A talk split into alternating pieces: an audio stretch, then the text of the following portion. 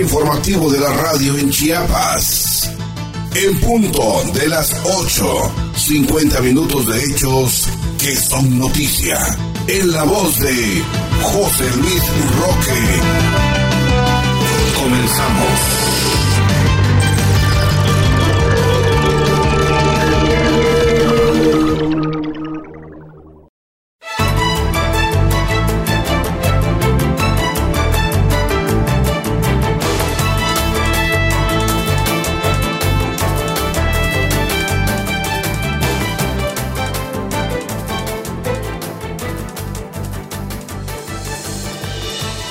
¿Qué? ¿Cómo está usted? Muy buenos días. Le saluda José Luis Roque en este espacio informativo en punto de las 8. Saludamos a Alejandro en controles técnicos y a usted, por supuesto, que nos permite informarle en esta mañana de sábado 25 de septiembre del año 2021. En el ámbito informativo, Rutilio Escandón Cadenas y Manuel Turruco encabezan anuncio de programas turísticos en Chiapas. Convoca a Rutilio Escandón a alcaldes y alcaldesas electos a trabajar con transparencia y honestidad. Secretaría de Educación de INICACH signan convenio de colaboración institucional. Felipe Grande entrega sábanas a la Cruz Roja Mexicana en Tuxtla Gutiérrez. Aquiles Espinosa le ganó el coraje y perdió la cordura. Por incumplimiento retienen a alcalde en Teopisca. Con esto y más aquí en En Punto de las 8. Bienvenidos, muy buenos días.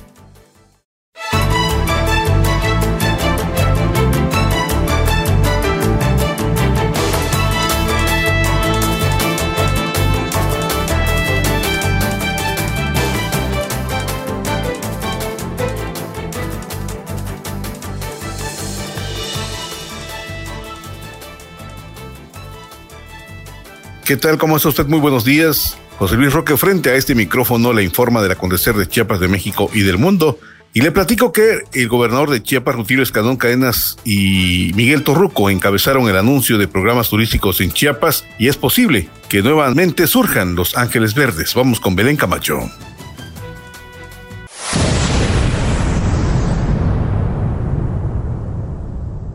Durante el anuncio de programas turísticos del estado de Chiapas encabezado por el secretario de Turismo Federal, Miguel Torruco Márquez, el gobernador Rutilio Escandón Cadenas reconoció el respaldo del gobierno del presidente Andrés Manuel López Obrador para impulsar el turismo en la entidad, ya que mediante esas acciones se generará una mayor derrama económica y se mitigarán las grandes necesidades que tiene Chiapas. Luego de escuchar atentamente la explicación de estos programas que promueven el desarrollo sostenible, el cuidado del medio ambiente, la seguridad para las y los visitantes, así como la seguridad social de trabajadores independientes, entre otras acciones, el mandatario aseguró que todos los recursos que llegan a Chiapas se invierten para sacar adelante las iniciativas más sensibles de la población, haciendo también un gran esfuerzo para contribuir económicamente hasta donde es posible. Todos hacemos causa común por Chiapas y estos proyectos tendrán éxito porque son bien recibidos por un gobierno que desea con todo el alma sacar adelante las propuestas del pueblo chiapaneco, como es el tema económico. Nos dan esperanza y aliento para seguir adelante sin bajar la guardia. Somos un estado pobre económicamente, pero que mantiene un gran tesoro no solo para nuestro territorio, sino para México y el mundo, expresó. Tras exponer los proyectos turísticos que se impulsan a nivel nacional, Miguel Torruco mencionó que después de 12 años de abandono en Chiapas se realizará una inversión conjunta para renovación de la Corporación Ángeles Verdes, la cual dará cobertura a más de 220 kilómetros de carreteras federales que abarca los pueblos mágicos, por lo que Chiapas será la primera entidad en lograr nuevamente la operatividad al 100%. Explicó que del 6 al 12 de diciembre la entidad se realizará la feria de turismo de aventura más importante en México y América Latina, ATMEX, Adventure Travel Network, así como el evento Heinlein, a realizarse a finales de noviembre en el Cañón del Sumidero, mismo que busca romper el récord mundial de cuerda floja y que será transmitido en países de América y Europa. El funcionario federal también sostuvo que ha instruido impulsar acciones de capacitación en materia turística a My Pymes del sector en mejoramiento de cadenas de valor alimentaria enfocada a las comunidades rurales en cultura turística y calidad de servicio turismo incluyente a formadores para el turismo sostenible con el propósito de contribuir a la profesionalización del sector y fortalecer la competitividad turística. A su vez, el director general del Instituto Mexicano del Seguro Social Zoe Robledo Aburto, detalló el programa piloto de incorporación a la seguridad social de artesanas y artesanos chiapanecos, que beneficiaría a más de 86 mil personas que se dedican a esta actividad comercial en la entidad, lo que les permitirá acceder a la rama de aseguramiento como la atención de enfermedades y maternidad por riesgo de trabajo, de invalidez y vida, pensión por retiro, guarderías y otras prestaciones sociales. El subsecretario de Planación y Política Ambiental de la Semarnat, Iván Rico López, destacó las inversiones que se han realizado mediante los programas de conservación para el desarrollo sostenible, PROCODES, y para la protección y restauración de ecosistemas y especies prioritarias, PRORES, lo cual ha permitido fortalecer proyectos productivos, la restauración de áreas naturales protegidas entre ellas el cañón del sumidero, atención de contingencias ambientales y saneamiento forestal, entre otros proyectos prioritarios, mientras que el titular de la unidad de planeación de la SEDATU, Javier Garduño Arredondo, señaló que además de las acciones de ordenamiento territorial sostenible para acabar con las brechas de desigualdad en los pueblos y comunidades, también se impulsan proyectos de mejoramiento urbano a favor de los municipios de Tapachula, Palenque, Comitán, San Cristóbal de las Casas y Tuxtla Gutiérrez, para fortalecer el turismo y bienestar de la gente. Finalmente, la secretaria de Turismo, Katina de la Vega Grajales, informó que desde enero a agosto del 2021 se logró la recuperación del 95% de la afluencia turística y el 82% respecto a la derrama económica comparado con el mismo periodo del año pasado. Asimismo, la recuperación del 73 y del 51% respectivamente en relación con el 2019, año en el que la actividad turística aportó el 37% del Producto Interno bruto al Estado. Lo anterior dijo gracias a los niveles de seguridad, certificado de seguridad sanitaria y de protección civil con los que cuenta la entidad. Estuvieron presentes el presidente de Altius 360 promotora de alto rendimiento, Ernesto Rivas Butcher, el director regional de la Comisión de Áreas Naturales Protegidas, Adrián Méndez Barrera, las secretarias y los secretarios de Medio Ambiente e Historia Natural del Estado, María del Rosario Bonifaz Alonso, para el Desarrollo Sustentable de los Pueblos Indígenas, Emilio Ramón Ramírez Guzmán, de Hacienda, Javier Jiménez Jiménez, de Protección Civil, Luis Manuel García Moreno y de Agricultura, Ganadería y Pesca, Zainia Andrea Gil Vázquez, entre otros. Para en punto de las 8, Belén Camacho.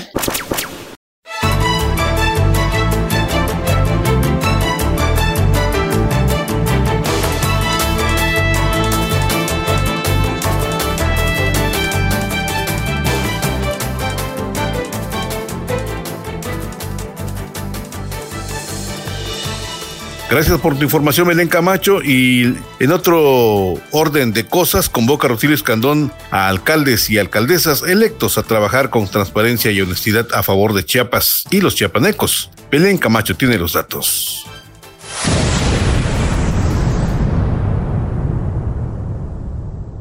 Al atestiguar el acuerdo de coordinación para la implementación de acciones conjuntas en el combate a la corrupción en la administración municipal, el gobernador Rutilio Escandón Cadenas convocó a las alcaldesas y alcaldes electos a trabajar de frente a la población con transparencia y lealtad, a fin de recuperar la confianza del pueblo hacia sus instituciones e inaugurar una nueva cultura de la honestidad y rendición de cuentas. Les pido que trabajemos de la mano y en mejores condiciones. Les aseguro que tendrán mi apoyo y confianza si trabajan con honestidad y el recurso público se invierte pensando en el bien común y sin desperdiciar nada en asuntos personales. Si empujamos hacia la misma dirección, no defraudarán la confianza de la ciudadanía que los eligió de forma democrática, apuntó. Subrayó que ahora más que nunca en Chiapas la ley no es una letra muerta, y se trabaja sin simulaciones, y explicó que con este acto se refrenda la voluntad de las autoridades y organismos autónomos de fortalecer el combate a la corrupción y la impunidad que han provocado el retraso de los municipios, así como de velar por lo que los recursos públicos inviertan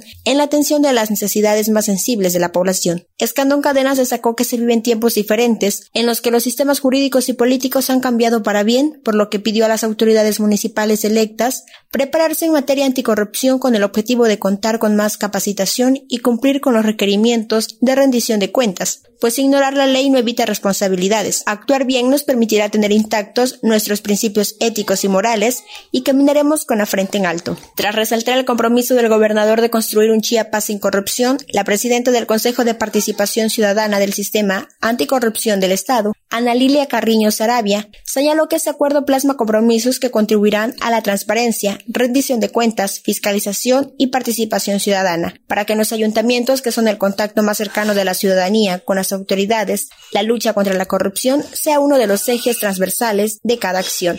La secretaria técnica de la Secretaría Ejecutiva del Sistema Anticorrupción del Estado, Dayanara Aguilar Ballinas, refirió que con la suma de esfuerzos se creó el Declarar Fácil y el Declara Mun, a fin de que las y los servidores públicos municipales también puedan realizar sus declaraciones en tiempo y forma, lo que ha sido una aportación de este sistema estatal al Sistema Nacional Anticorrupción. En tanto, la diputada Ana Laura Romero Basurto presidenta de la Comisión de Vigilancia del Congreso del Estado, precisó que el objetivo de estas acciones es que la ciudadanía confíe en sus instituciones. Por ello, la 66 sexta legislatura ha trabajado puntual y coordinadamente con el Poder Ejecutivo para lograr este anhelado sistema anticorrupción uno de los mejores a nivel nacional. Finalmente, el presidente municipal de Tuxtla Gutiérrez, Carlos Morales Vázquez, sostuvo que este acuerdo es fundamental para que desde los ayuntamientos se logre avanzar en el proceso de transparencia y combate a la corrupción, y esto se refleje en mayor bienestar hacia las familias chiapanecas. Asistieron la secretaria de la Honestidad y Función Pública, Liliana Ángel Gómez, el auditor superior del Estado, José Uriel Estrada Martínez, el director general del Instituto de Ciencia, Tecnología e Innovación del Estado, Elmer Ferres Coutinho, la presidenta del Tribunal Administrativo del Poder Judicial del Estado, Susana Sarmiento López, la representante del Consejo de la Judicatura del Poder Judicial del Estado, Isela de Jesús Martínez Flores, y el comisionado presidente del Instituto de Transparencia, Acceso a la Información y Protección de Datos Personales del Estado, Hugo Alejandro Villar Pinto. Para en punto de las 8, Belén Camacho.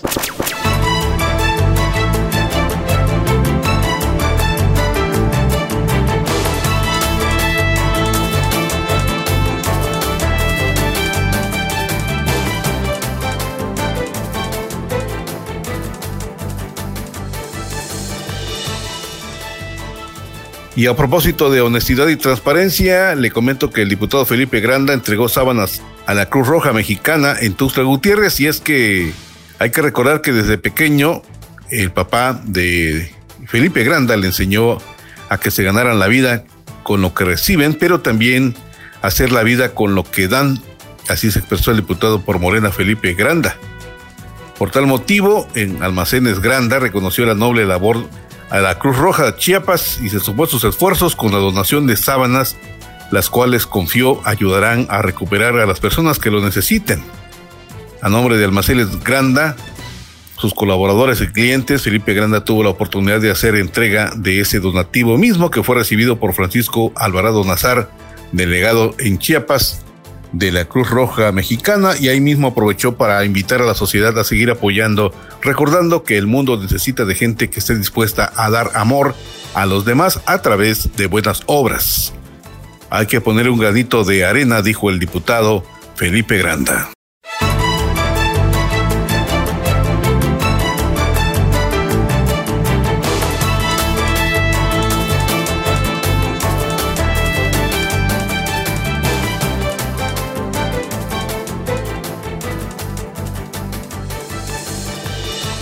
En otros aspectos, le comento que la Secretaría de Educación y la UNICACH signaron convenio de colaboración institucional. Vamos con la información.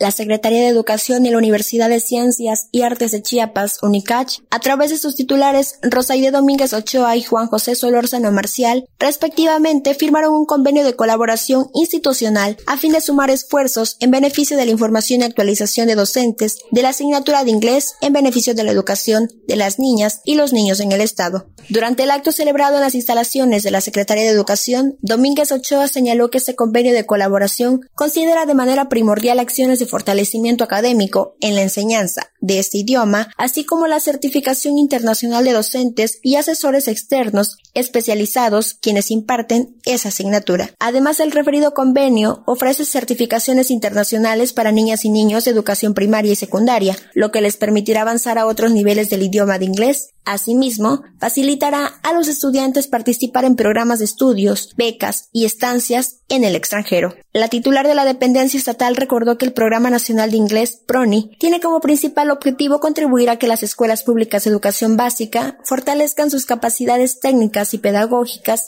para la enseñanza y el aprendizaje de este idioma, con el fin de que la población acceda a una educación de excelencia, pertinente y relevante. En México, subrayó, la enseñanza del idioma inglés se estableció como obligatoria en el nivel secundaria desde 1993, lo que representa un precedente para el diseño de políticas públicas que han permitido desarrollar diversas estrategias en la atención educativa de dicho idioma. Asimismo, indicó que el Programa Nacional de Inglés brinda atención educativa en enseñanza del idioma a 43.856 niñas y niños ubicados en 30 escuelas de educación preescolar y 100 escuelas de educación primaria. Para el caso de secundaria se brinda certificaciones internacionales en esta lengua a estudiantes en tercer grado, así como trayectos formativos a docentes de inglés de este nivel educativo. Cabe señalar que estuvieron presentes el subsecretario de Educación Estatal Antonio Magdiel Velázquez Méndez, la coordinadora de programas especiales y compensatorios Guadalupe Cruz Cancino, la secretaria general de la UNICACH Magnolia Solís López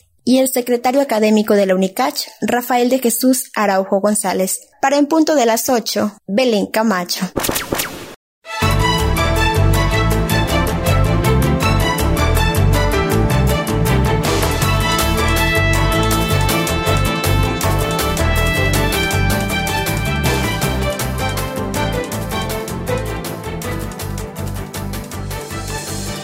Y ya que andamos hablando de la UNICAS, le comento que el Instituto del Deporte firmó convenio con la UNICAS precisamente en materia educativa. Estos son los datos.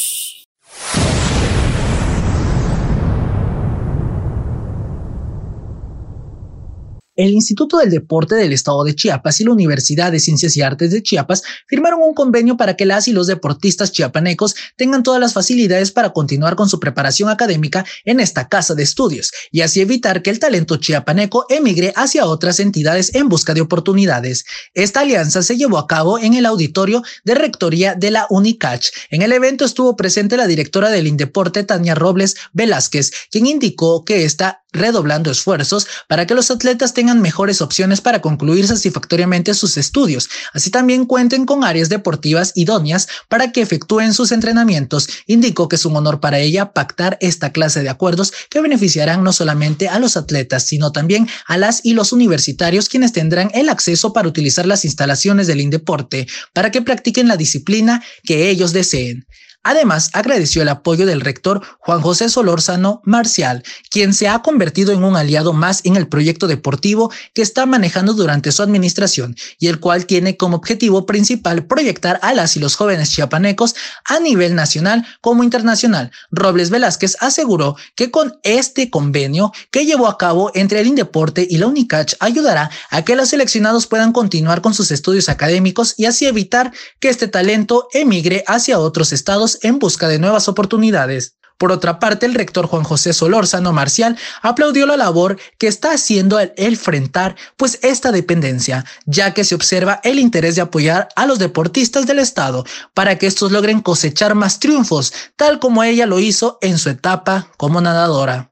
Resaltó la importancia de realizar algunas actividades físicas, ya que eso es de beneficio para tener una salud óptica y así evitar cualquier tipo de enfermedades cardiovasculares, con lo cual se reduce la posibilidad de sufrir un infarto. Para en punto de las 8, Abraham Cruz.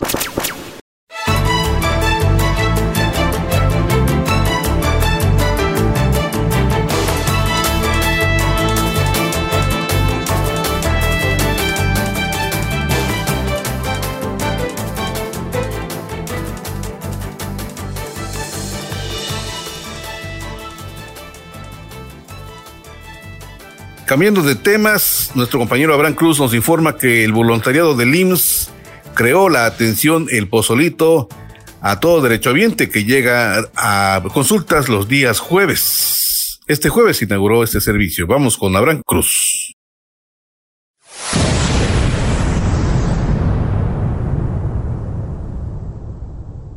Con todas las medidas sanitarias, el voluntariado del Instituto Mexicano del Seguro Social en Chiapas aperturó el Pozolito en el Hospital General de Zona.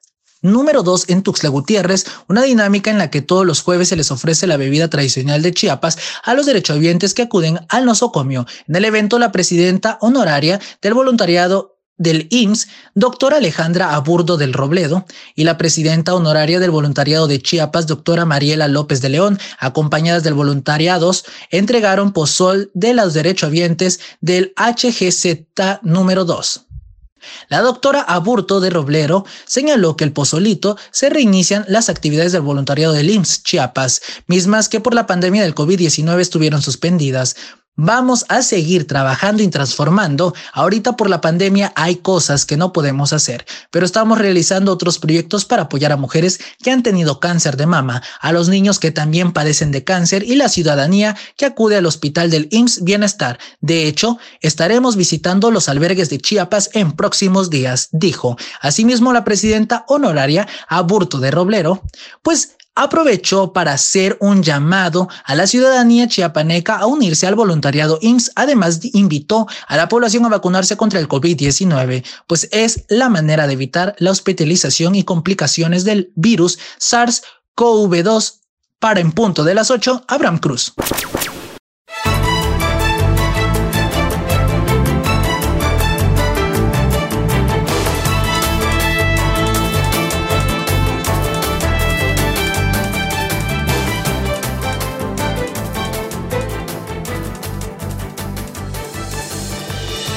Y en otro orden de cosas le platico que por incumplimiento retienen al alcalde de Teopisca y es que pues ya se va prácticamente, le quedan muy poco tiempo, muy pocos días y no ha cumplido y así que la población le pide por lo menos deje el dinero para que se cumplan las obras.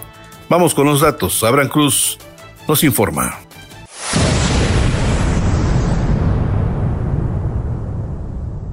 En otras noticias, José Luis, por incumplimiento de obra, el presidente municipal de Teopisca, Abel Tobilla Carpio, fue retenido por pobladores de la comunidad betana, ya que hay molestias porque le dieron el respaldo en el 2018 para llegar a la presidencia. De una vez en el poder, les quedó a deber.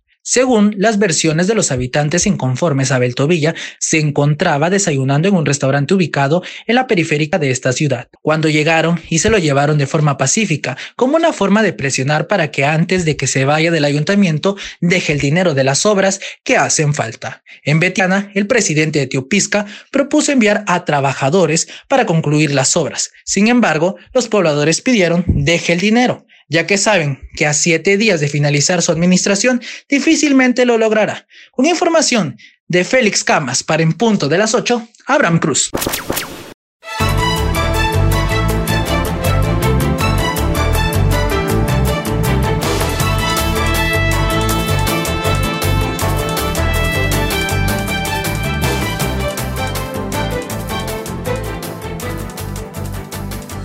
Cambiando de temas, le platico que se limpian afluentes en el río Sabinal. Esto para mejorar los aspectos de la belleza, evitar accidentes náuticos y sobre todo solicitan a la gente, a la sociedad en general, evitar tirar basura en esta temporada de lluvias. Y estos son los datos.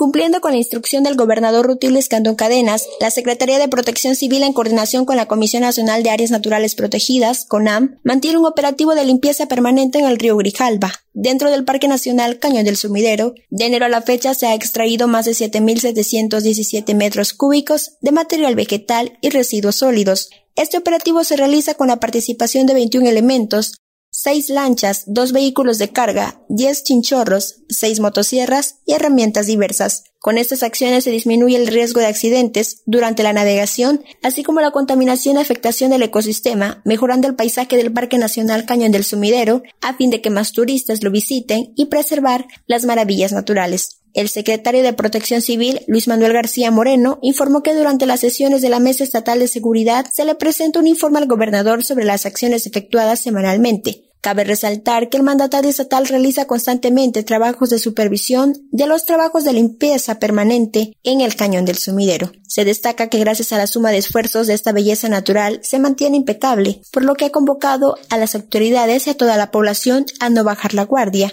y tomar conciencia de la importancia de cuidar y proteger la biodiversidad, evitando tirar basura en los afluentes que desembocan en los ríos y presas. Para en punto de las 8, Belén Camacho.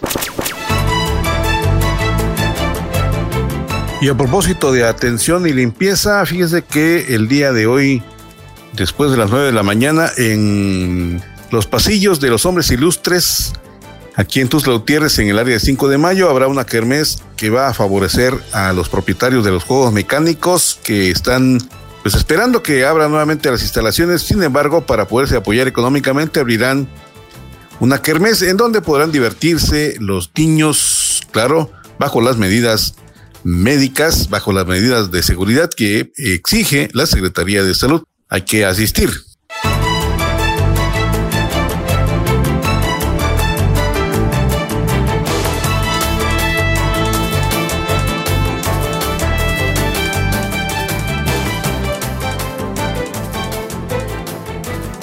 Y allá en Tapachula Córdoba y Ordóñez, Abraham Cruz nos informa que el flujo de migrantes continúa.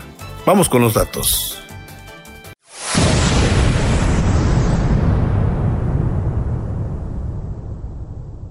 En Tapachula de Córdoba y Ordóñez, Excelsior señala que pese a la salida de migrantes de origen haitiano, de Tapachula el flujo de extranjeros continúa. Utilizan los caminos de extravío con el fin de evitar la presencia de la Guardia Nacional y del Instituto Nacional de Migración. Al conseguir ingresar, se dirigen a los albergues. Y es que en uno de los albergues, déjame decirte, el Belén, este jueves se concentraron decenas de migrantes haitianos, algunos en compañía de esposas e hijos. Ireneo Mujica, de la organización organización Pueblos Sin Fronteras informó que se calcula que son alrededor de 800 los haitianos que arriban diario a Tapachula.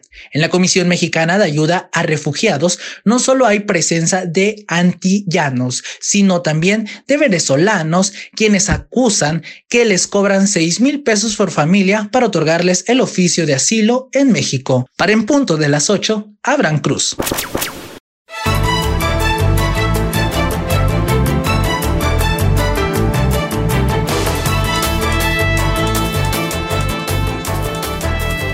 ¿Y qué le platico? Bueno, pues este fin de semana hubo jaloneos entre transportistas de la ruta 1 y 2 contra el secretario de, Movilidad y Transporte en Chiapas, Aquiles Espinosa. Y es que le ganó el coraje y perdió la cordura. Vamos con la información. Abraham Cruz tiene los datos.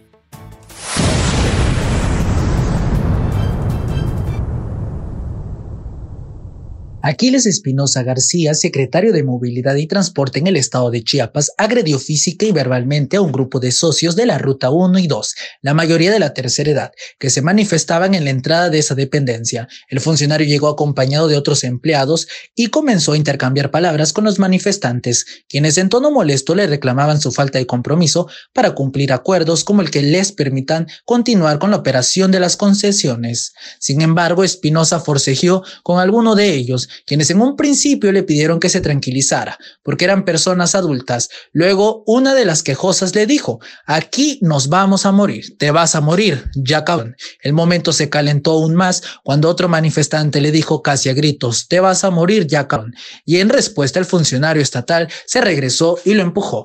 Tras ingresar al inmueble, Espinosa siguió con los reclamos y ordenó que cerraran el portón. Los inconformes continuaban con sus consignas. Eres un abusivo, desgraciado. Otro manifestante, vestido de camisa blanca, levantó su mano derecha. La sangre escurría de su mano tras el forcejeo con los enviados del funcionario transportista. De acuerdo con Salma Oliva Jiménez Calimayor, viuda de un socio del también conocido como transporte de pasaje Conejo Bus, la molestia se generó porque desde hace 21 meses no les liquidan adeudos. Desde hace más de un año, el secretario de Transporte nos viene jugando de que tal día nos pagará, que hablará con el gobernador o que éste no le ha dado el visto bueno para que nos pague, que no hay dinero en Hacienda, aseveró acudió a Aquiles Espinosa de recibir dinero mensual por debajo del agua de otros concesionarios del transporte para que se quedaran en la ruta 1 y 2 como parte de un plan emergente ante la salida de los camiones del Conejo Bus. Solo peleábamos por nuestro derecho. Es patrimonio familiar, remató Salma Jiménez, quien lamentó que de mala forma lo desplazaran. Al respecto, la Secretaría de Movilidad y Transporte, que encabeza Aquiles Espinosa García, dijo que ha mantenido en todo momento un diálogo abierto y franco con transportistas del Estado. Espinosa García señaló que que aunque la mesa de diálogo se mantiene abierta para lograr consensos que permiten solucionar las problemáticas de una manera justa, ha sido la falta de disposición y voluntad de unos cuantos socios, así como de algunos liderazgos que han influido, lo que ha obstaculizado las necesidades y negociaciones para resolver de fondo el tema. Explicó que en las diversas reuniones sostenidas con los socios se les han planteado alternativas de solución. Sin embargo, se han enfocado en hacer peticiones fuera del marco de la ley. El secretario exhortó a los involucrados a coincidirse de manera acertada a fin de mantener pues la paz y gobernabilidad en este esfuerzo en beneficio de los usuarios del transporte en la capital chiapaneca. Para en punto de las 8, Abraham Cruz.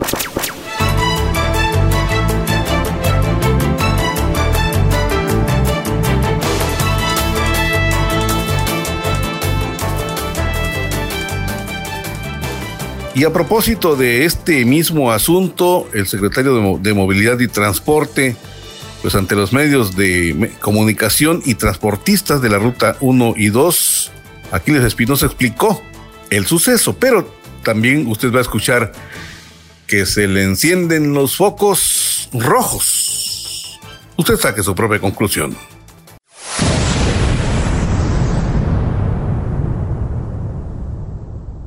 Yo no tengo pleito con nadie. Lo único que no quiero es que obstruyan la entrada de las oficinas, porque aquí hay personas que tienen trámites y los trámites tienen términos.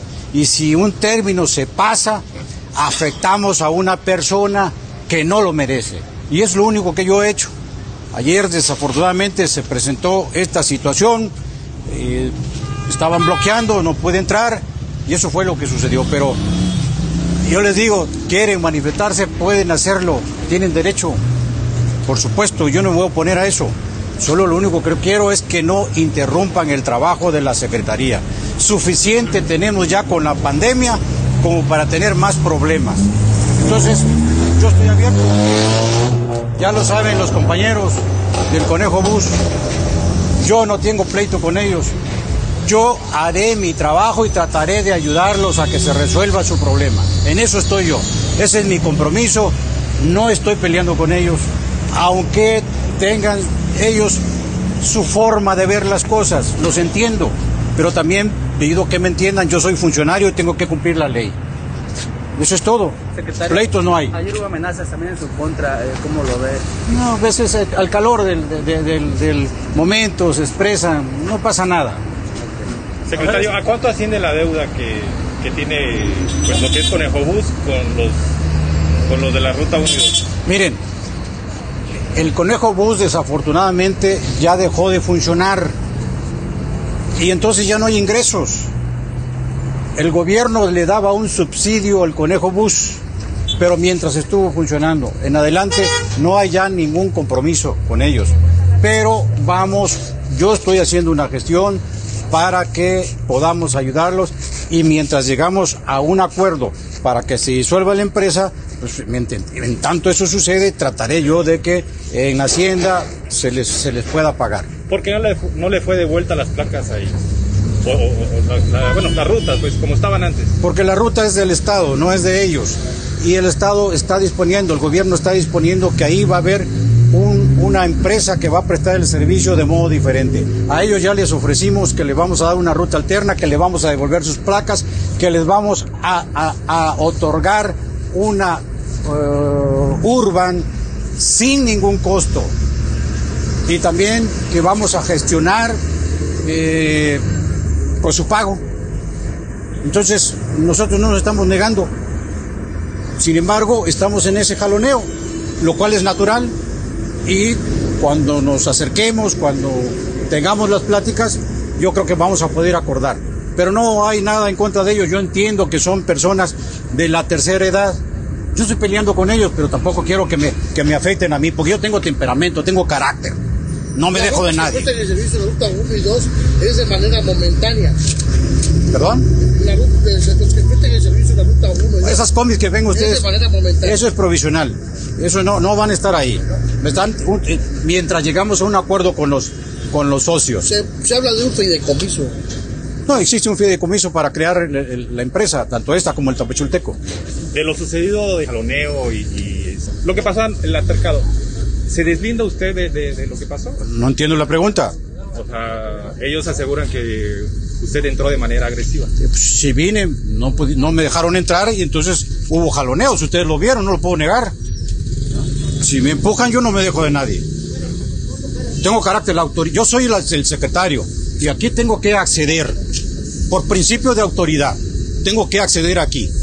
Entonces, no me pueden obstruir el- el paso. Eso es lo que sucedió. O sea, deslindarse, pues eso es como una cobardía. De ningún modo. No, yo estoy aquí porque aquí debo de entrar. Por ahí un periodista dijo que hay un, que hay un acceso atrás. Es verdad, pero eso es para salida de emergencia. El secretario entra por acá siempre. Y eso es lo que estoy haciendo. No los estoy molestando. Ya había yo hablado con la doctora Chagoya, que ahí está. Y ya le había yo explicado todo lo que iba a hacer. Pero bueno, ¿qué sucedió? Pues esto, pues entonces no se vale. No tiene sentido que hablemos. Sí, aquí, acérquese, acérquese. Señor secretario, nos, nos tuvo más de ocho días que me iba a ver primero, nos vimos en, lo abordamos con un grupo de seguidores, estuvimos aquí en Holiday En un Inn, hotel. en un Holiday Inn, y usted no, nos dijo que, me, iba a que me iba a marcar, que me iba a hablar por teléfono ese día. Bueno, ese día esperamos la llamada, no. Mandó mensajes. En mensajes, usted me, ha- me estuvo abordando, este, espérame, estoy haciendo una gestión, espérame, este, estoy viendo mi agenda, espérame, te marco al- a las seis de la tarde, pasaron 24 horas, señor, sigo, sigo en espera de su llamada, seguimos en evasivas, eh, sí, espérame, No, son espérame. evasivas. Termine usted, voy a, Bueno. voy a aclar- aclararlo yo aquí. Bueno, entonces, este, está comprobado, señor secretario, o sea, yo no miento, no miento, no miento. Yo no quiso que haya Bueno, mentido. entonces, Yo- la ¿Qué se- cosa dijimos? Por eso. Y usted al día siguiente vino a hacer esto. No, escuche. Entonces, y no es que es- estamos con todos los socios, no soy yo solo, no, no hay un liderazgo de nadie, como usted lo dice, ¿sí? Es- estamos llevando las cosas a que se hagan, señor, señor secretario, llevamos 21 meses en espera. Y ahorita y mañana y entre estuvimos en una reunión también juntos con, con, con una comitiva que usted nos permitió entrar y nos, y nos aseguró, usted nos dijo, vamos a hacer las gestiones, eso fue en el mes de mayo, vamos a hacer las gestiones, ¿no? Con el, con el señor gobernador, ¿ok? Eh, ¿Qué le espérate, dije de por dos, espérame. A ver, ¿qué le dije yo por teléfono? A ver, explíquelo. A ver, para Por que lo eso. escuchen sus compañeros. ¿Qué Por le dije? eso, pues, permito. En ese entonces nos dijo usted que eran 12 meses, se comprometía con 12 meses y lo demás se iba a ver. Y que ya estaba haciendo las gestiones con el señor gobernador y con la Secretaría de Hacienda. Ok, estuvimos en espera, en espera, no, empezamos a meter oficios eh, dirigidos al señor gobernador, ¿no? Para que nos atienda. Venimos a dejar oficios aquí a la Secretaría, nos, nos comandan ya con la licenciada Doris, y este, y ella nos dice que ya había hablado, que ya habían quedado y que está, que nos iban a pagar del no menos de 15 días del mes de junio, del mes de junio, y no pasaba de un mes, los 12 meses. Bueno, pues está bien, esperamos, y esperamos, y esperamos, y nada. Esto es producto, nosotros venimos a esto pacíficamente, no estamos agrediendo a nadie, somos personas preparadas, somos personas conscientes, tenemos la ley, tenemos, la- tenemos nuestro derecho, tenemos un título de propiedad, señor secretario, eso usted lo sabe. Escúcheme. Aquí Sí, me ahorita. obstruyeron la entrada. De A eso ver. se trata. A ver, yo voy a aclarar lo que está diciendo ahorita. Y entonces, esto, ¿qué es lo que, qué es lo que pasa aquí, señor secretario? No, estamos viendo nuestros 21 meses de pago. Se está generando más a través de que no se solucione el problema. Se está generando más. Nosotros, cuando usted hizo el plan, se hizo el plan emergente, a nosotros nos dejaron fuera, ni siquiera nos mandaron llamar para que pudiéramos, este, mientras utilizar las rutas. Y, lo, y pidió usted a otra gente que están operando, que estaban operando en, otras rutas, que perciben un sueldo, a que hicieran el hici- hicieran la labor del transporte. Y nosotros dejó afuera. Nuestra gente se está muriendo. No hay para medicina, señor secretario. No tienen que comer. Mucha gente de nuestros compañeros nos están llamando, nos apoyan. ¿Por qué? Porque ellos están en cama. Sí. Entonces, escúcheme, ahí va. No, tengo que empezar de atrás. Le voy a decir, no. Escuchen, voy a aclarar lo que dice el Espéreme. Dinero que se sepa bien por los medios de comunicación. Dinero para pagarle a los socios no hay. ¿Queda claro? ¿Qué es lo que estoy haciendo yo? Voy a hacer una gestión porque quiero servirles. Eso es lo que estoy hablando con el gobernador. Pero dinero ya no hay. Ya la empresa se acabó. Entonces déjenos 20 entrar a nuestras 29 rutas. de octubre. ¿Por qué no nos dejan es entrar a nuestras rutas? Pero no aquí. Nosotros ni en nuestras mandas estamos faltando al respeto, señor. Nosotros Y no es cosa gente- mía. Y nuestra gente Es un tampoco. asunto institucional de Estado. Por eso, señor, Yo no soy ni nosotros somos. secretario de Hacienda. Yo soy el secretario y está haciendo una gestión. Yo tengo un presupuesto mínimo, mínimo, sépanlo bien. Pero nosotros no Mínimo. por la secretaría, estamos por un fideicomiso de. Mire, Todo lo que venga señor. aquí lo he puesto yo de mi Mire, bolsillo. señor. Pues si, ah, si me acusas de corrupto, ten mucho cuidado.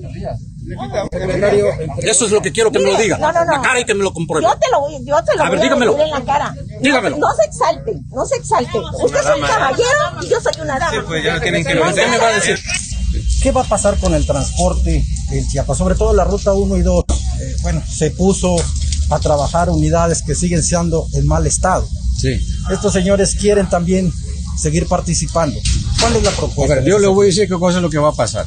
Va a haber una empresa con un transporte de calidad para los usuarios. Los usuarios de Tuxtla Gutiérrez y del estado de Chiapas merecen un transporte de calidad. Y ese transporte de calidad debe ser un transporte que les ofrezca seguridad, que les ofrezca comodidad y que les ofrezca eficiencia. Y esas unidades que están ahí, todas las combis se van a retirar cuando entre la nueva empresa, una empresa con autobuses nuevos y con una infraestructura que va a ser que va a mejorar la imagen de la ciudad. Secretario, la- ayer ellos declaraban que son una deuda superior casi a los 60 millones. ¿Es cierto o no es cierto?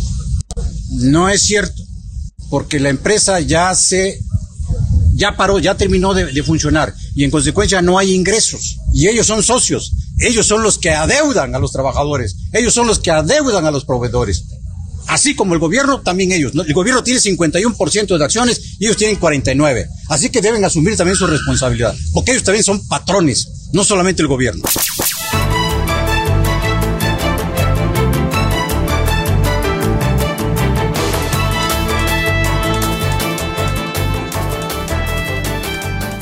Y cambiando de temas, le platico que el Covach recibe en sus alumnos pláticas del tubo neural. Vamos con la información. Belén Camacho la tiene.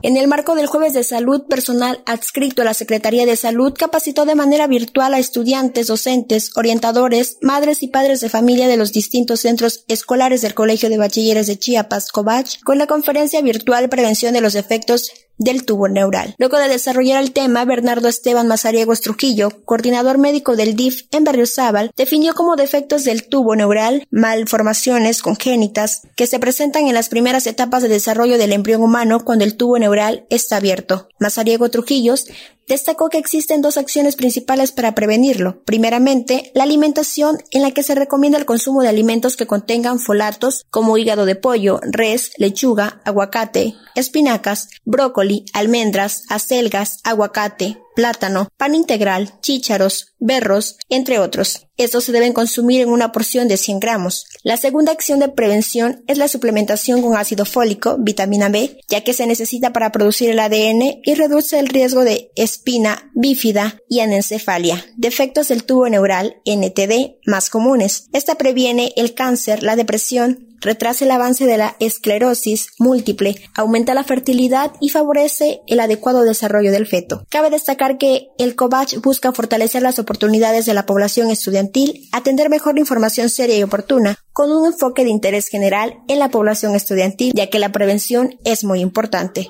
Para en punto de las 8, Belén Camacho.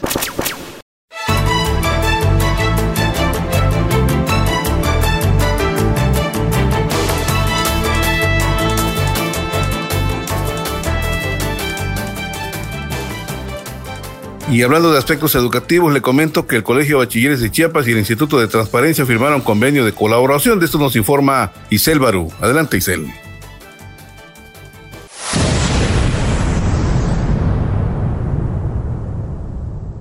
El Colegio de Bachilleres de Chiapas y el Instituto de Transparencia y Acceso a la Información y Protección de Datos Personales del Estado de Chiapas firmaron un convenio de colaboración interinstitucional en el que se establecen actividades con el proyecto titulado Escuela de Transparencia y Formación Ciudadana en beneficio de la comunidad estudiantil y plantilla docente.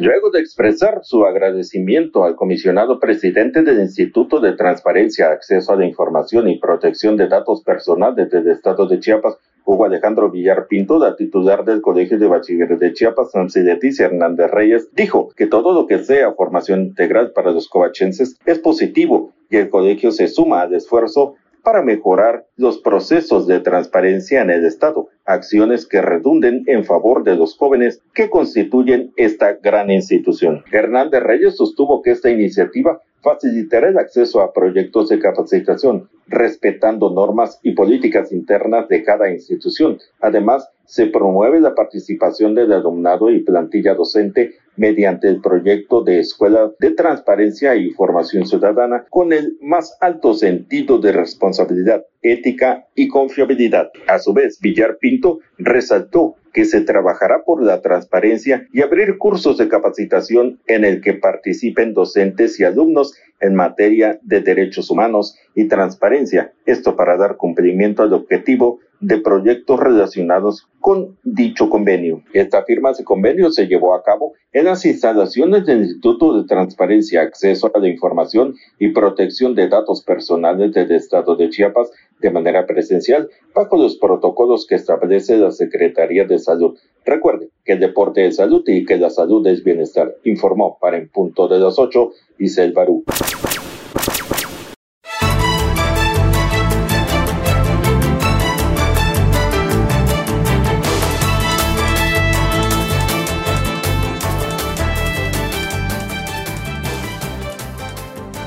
Gracias por tu información, Isel. Y en otro orden de cosas, capacitan en tecnología de punta a alumnos del CECIT. Belén Camacho nos informa.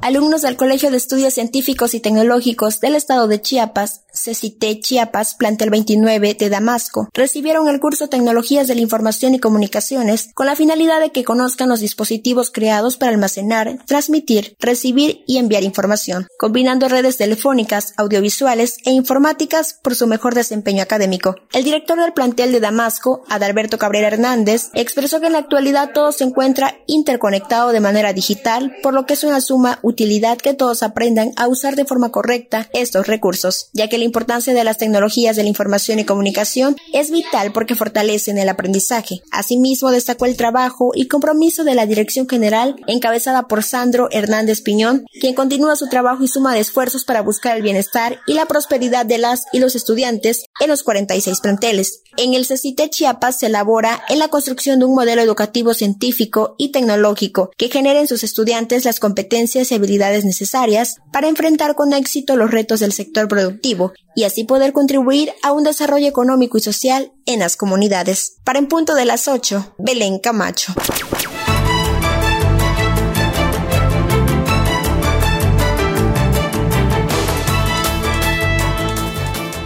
Y a propósito de atención y limpieza, fíjese que el día de hoy, después de las 9 de la mañana, en los pasillos de los hombres ilustres, aquí en Tuzla Gutiérrez, en el área de 5 de mayo, habrá una kermés que va a favorecer a los propietarios de los juegos mecánicos que están pues esperando que abran nuevamente las instalaciones. Sin embargo, para poderse apoyar económicamente, abrirán una kermés en donde podrán divertirse los niños, claro, bajo las medidas médicas bajo las medidas de seguridad que exige la Secretaría de Salud. Hay que asistir.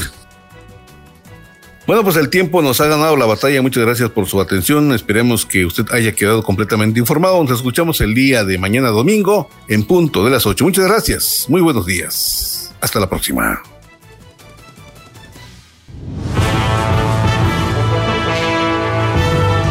Usted ha quedado informado. por esta ocasión es todo. Le invitamos a sintonizarnos en nuestra siguiente emisión, en punto de las 8.